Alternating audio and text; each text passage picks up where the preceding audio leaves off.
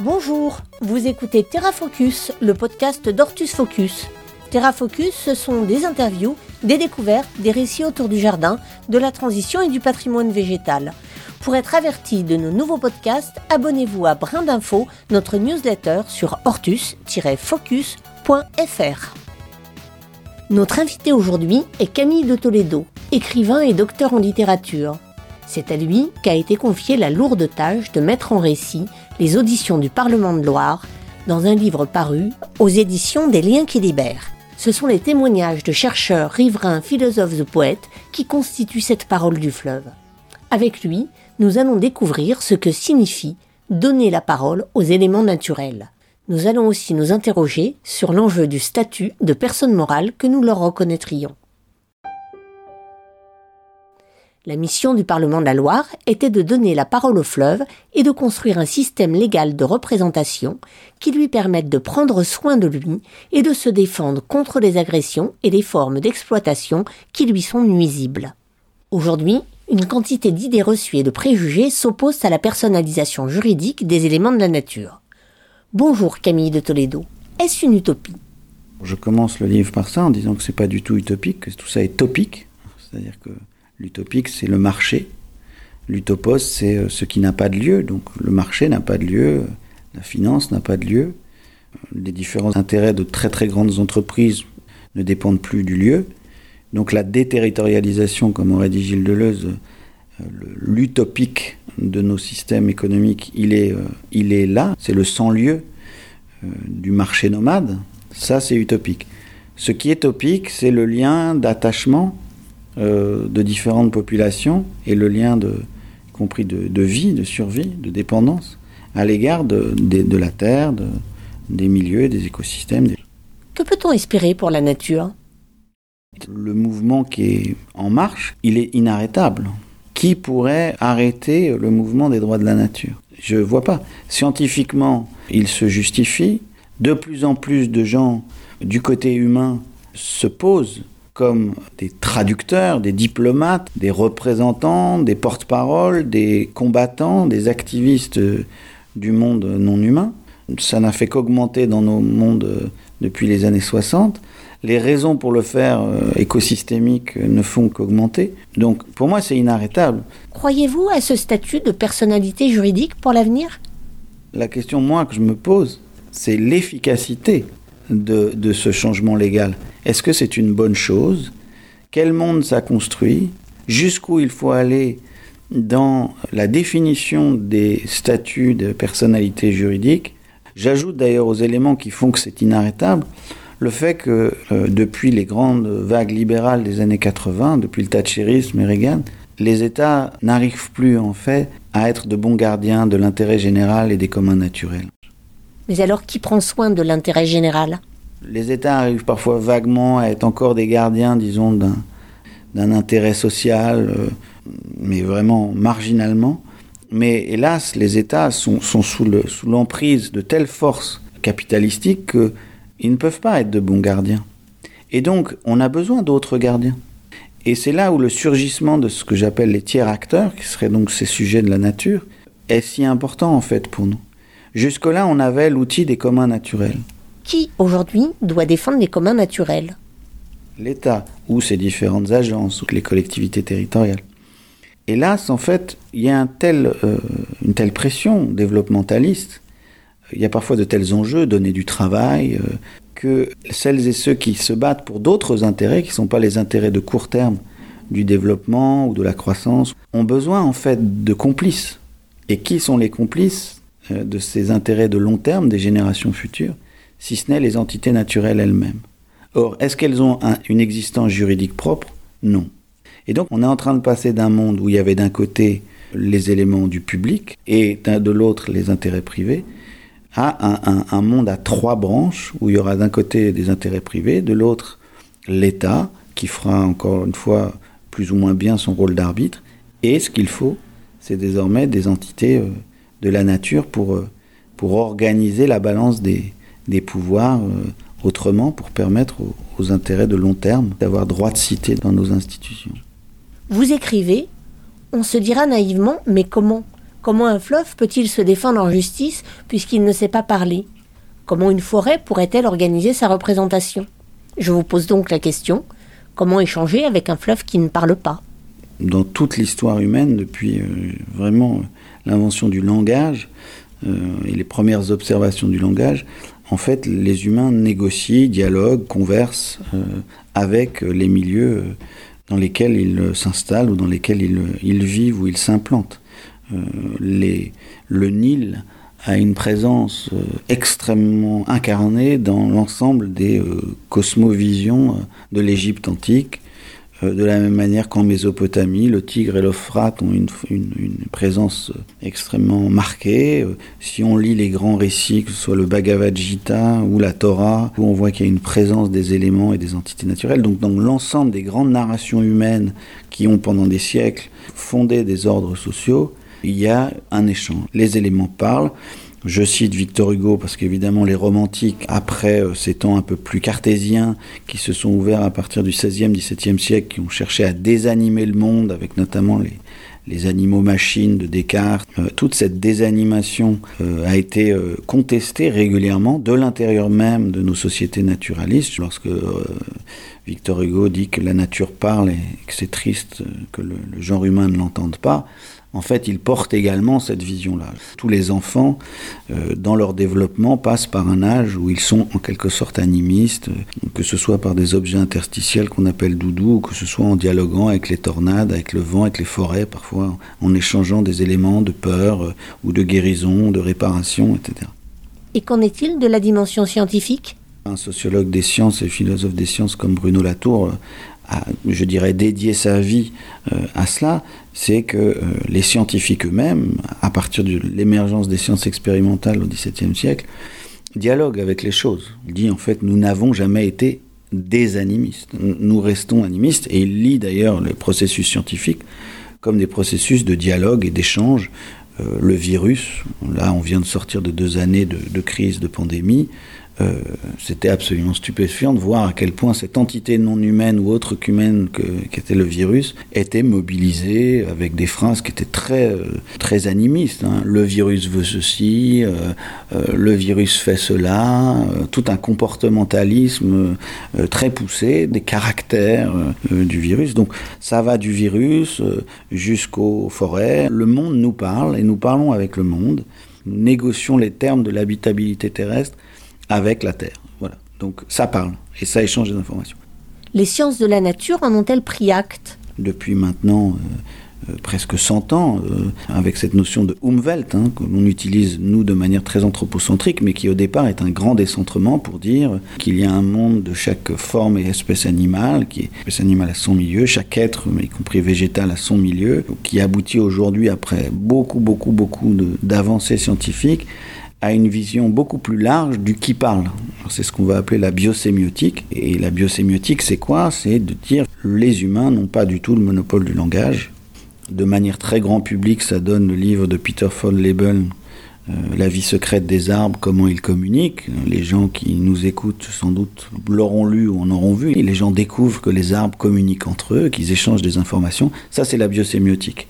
Et en fait, les milieux, euh, ce sont des, milieux surchargés d'échanges d'informations, de signes.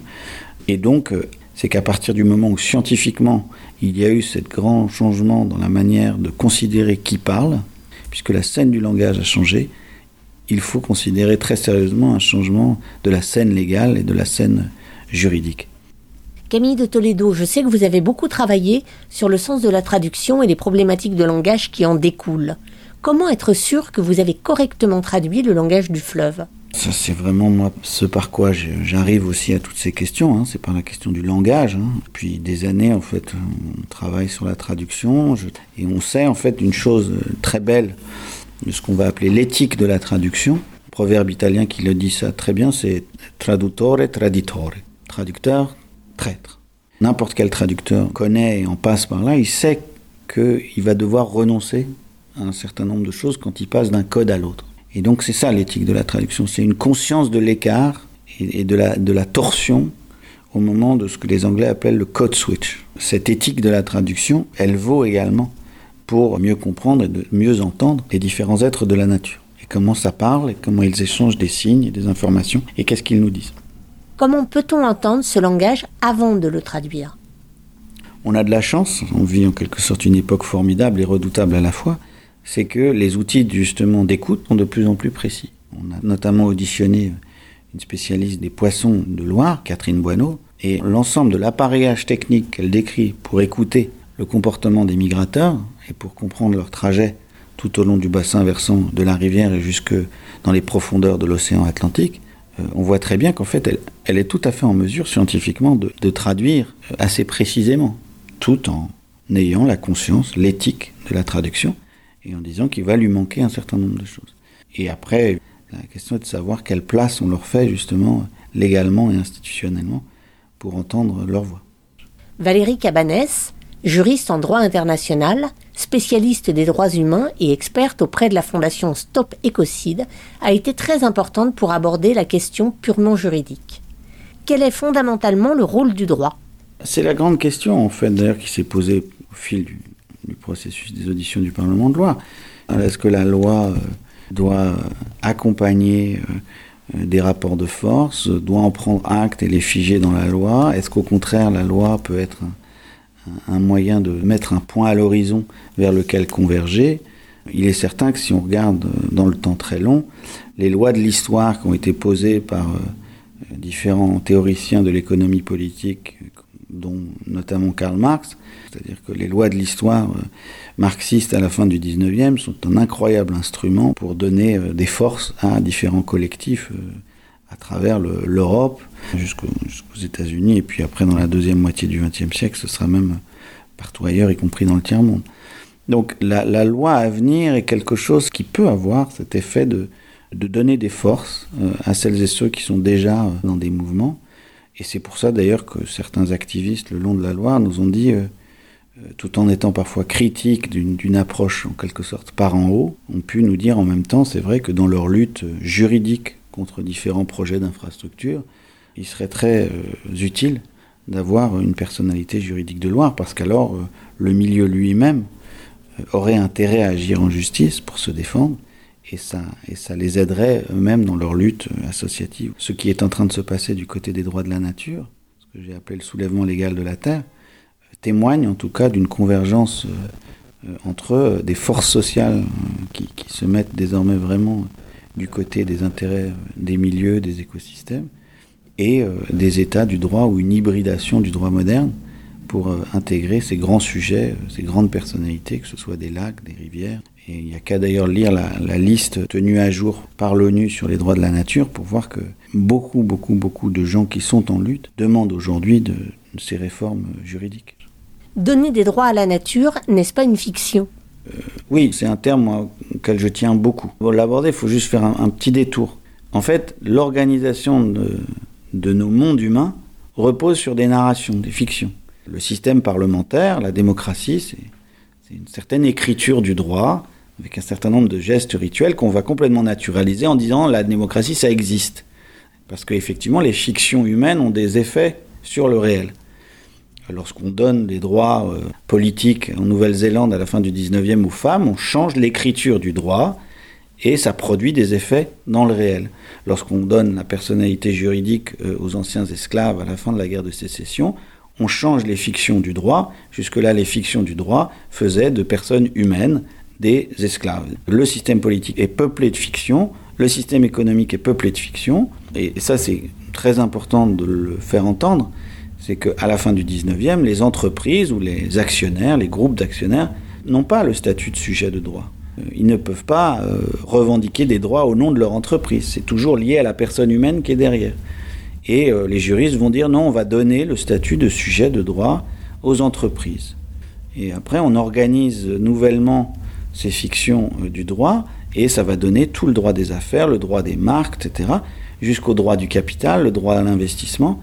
Et donc cette accumulation de droits, qui d'ailleurs est une des causes majeures de la crise terrestre qu'on a à connaître, et à partir de là, la question qui nous est posée, c'est en bon écrivain, euh, je dirais citoyenne et citoyen écrivain, constitutionnaliste, législateur que nous sommes normalement, c'est comment vous, euh, collectif humain, français, allemand, autres, européens, ailleurs, sud-américains, vous voulez écrire les fictions du droit pour répondre à la crise terrestre?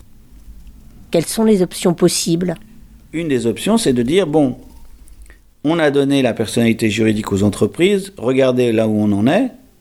Hélas, on ne peut pas sortir de ces fictions euh, qui ont des impacts très négatifs sur la Terre, parce qu'on ne peut pas sortir de la fiction de l'argent. On va créer de nouvelles entités fictionnelles pour que euh, les milieux, les écosystèmes et différentes espèces puissent se défendre sur un théâtre élargi et euh, qui donnera donc une voix aux entités naturelles c'est cette réécriture des fictions qui est vraiment au cœur de, ce livre, Le fleuve qui voulait écrire.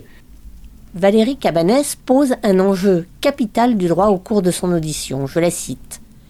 Pour l'heure, de la même manière que la nature n'est pas un sujet de droit dans le droit occidental, les générations futures ne le sont pas non plus. Ce qui n'est pas encore né, on le comprend, a priori logiquement, ne peut être sujet de droit. Sauf que, cette logique apparente pose un problème. Elle fait obstacle à l'émergence d'un temps long dans le rapport à notre Terre.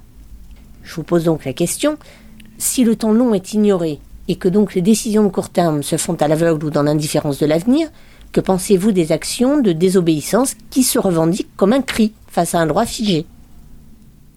J'ai toujours été absolument favorable aux actions de désobéissance civile. La loi est précisément une frontière qu'on trace dans la terre et qu'il faut renégocier en permanence. Pas de désobéissance civile, pas de droits sociaux. Pas de désobéissance civile, pas de droits des femmes. Pas de lutte euh, politique, euh, pas d'émancipation des, esclaves aux États-Unis. Pas de lutte sociale, pas d'impôt sur le revenu, euh, je suis même stupéfait, en fait, souvent du discours des politiques aujourd'hui qui condamnent la désobéissance civile. Au nom de l'histoire, c'est un contresens profond. L'histoire du droit est le fruit, notamment, de luttes, et, de luttes qui parfois étaient justement d'ailleurs violentes. Je suis très très sensible à ces questions-là, sur l'oubli de l'histoire, quand on efface la question de la lutte. Mais ça met à mal le pouvoir. C'est un instrument aujourd'hui que l'état des choses utilise pour disqualifier différentes luttes au nom d'une certaine vue très conservatrice de l'ordre social. Et toute ma démarche, que ce soit quand je faisais du documentaire sur l'antimondialisation ou euh, avec les fictions du droit, c'est de dénaturaliser, c'est de dire mais en fait les, lois depuis lesquelles vous parlez sont des conventions et ce sont des fictions et euh, il appartient à tous les collectifs de les renégocier à tout instant à partir du moment où la vie est menacée. J'encourage d'ailleurs vivement mes enfants en Allemagne d'aller manifester les vendredis. Mais c'est encore une forme très réformiste. Il y a des choses beaucoup plus de lutte, beaucoup plus sérieuses, et qui, selon les gens qui veulent conserver l'ordre des choses, seraient beaucoup plus violentes, euh, que je soutiens intégralement. L'arrachage des OGM était parfaitement nécessaire. Ça posait des questions à la société. À l'époque, l'ensemble des, des pouvoirs politiques euh, institué, condamnait, euh, parce que c'était inadmissible, etc. etc. Et pour la Loire? Les bagarres contre les barrages, ça a changé la manière de regarder la rivière. Le plan Loire grandeur nature n'existerait pas s'il n'y avait pas eu les, les, Indiens euh, qui se sont battus euh, dans ces protosades pour défendre la rivière. C'est même assez sidérant en fait que ça pose une question. Camille de Toledo, vous qui connaissez les urgences, ne craignez-vous pas que le processus soit trop lent? On a l'impression d'une très grande inertie, et ça, ça donne un peu raison en même temps à ce que vous disiez sur quand même ça change peu. La rente des positions acquises est telle qu'on met toujours beaucoup de temps à la changer. Et parfois, il faut effectivement, comme au XVIIIe siècle, en France en tout cas, il a fallu des révolutions. Donc il a fallu une certaine forme de, violence, d'abord une violence sociale du haut vers le bas, puis euh, disons du bas vers le haut. La violence est-elle inévitable? On espère qu'en tout cas en pointant le droit à venir, on n'aura pas forcément en passer par la violence. Il y a certaines voies vers la démocratie qui au 19e, au 20e siècle se sont faites de manière pacifique.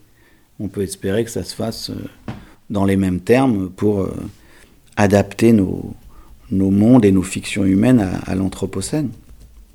Encore une fois, là, ce qu'on ne traite pas, c'est l'efficacité.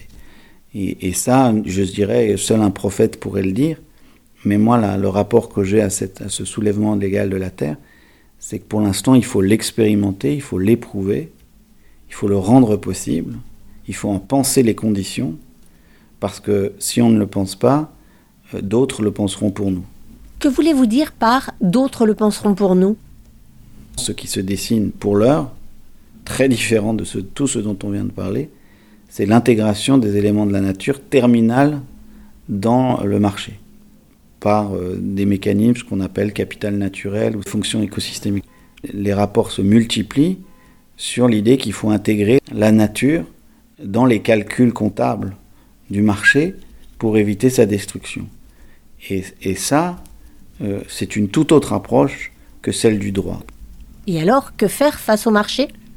Pour moi, il y a un enjeu très, très fort à mettre ces outils entre les mains des gens pour qu'ils ne soient pas démunis le jour où ils auront compris que ça y est, dans les traités internationaux, ce qui est un peu déjà en train d'avoir lieu, tous les gens qui gouvernent ont validé euh, ces principes de service écosystémique euh, de telle manière qu'un apiculteur pourra louer le service de ses abeilles, qu'un agriculteur pourra louer sa terre comme bassin d'extension à la Loire euh, en ayant des, contreparties financières, parce que ce mode-là, qui est en train de nous tomber dessus, est un mode qui, euh, qui est une double peine par rapport aux, aux êtres de la nature. C'est-à-dire que non seulement ils ne touchent pas de revenus, mais par ailleurs leurs services sont loués pour des intérêts humains. Merci à Camille de Toledo, écrivain et docteur en littérature, qui a mis en récit Le fleuve qui voulait écrire aux éditions des Liens qui libèrent. Merci d'avoir écouté ce podcast et à bientôt. Entretien et montage Isabelle Vauconsant. Terra Focus est une production du site Hortus Focus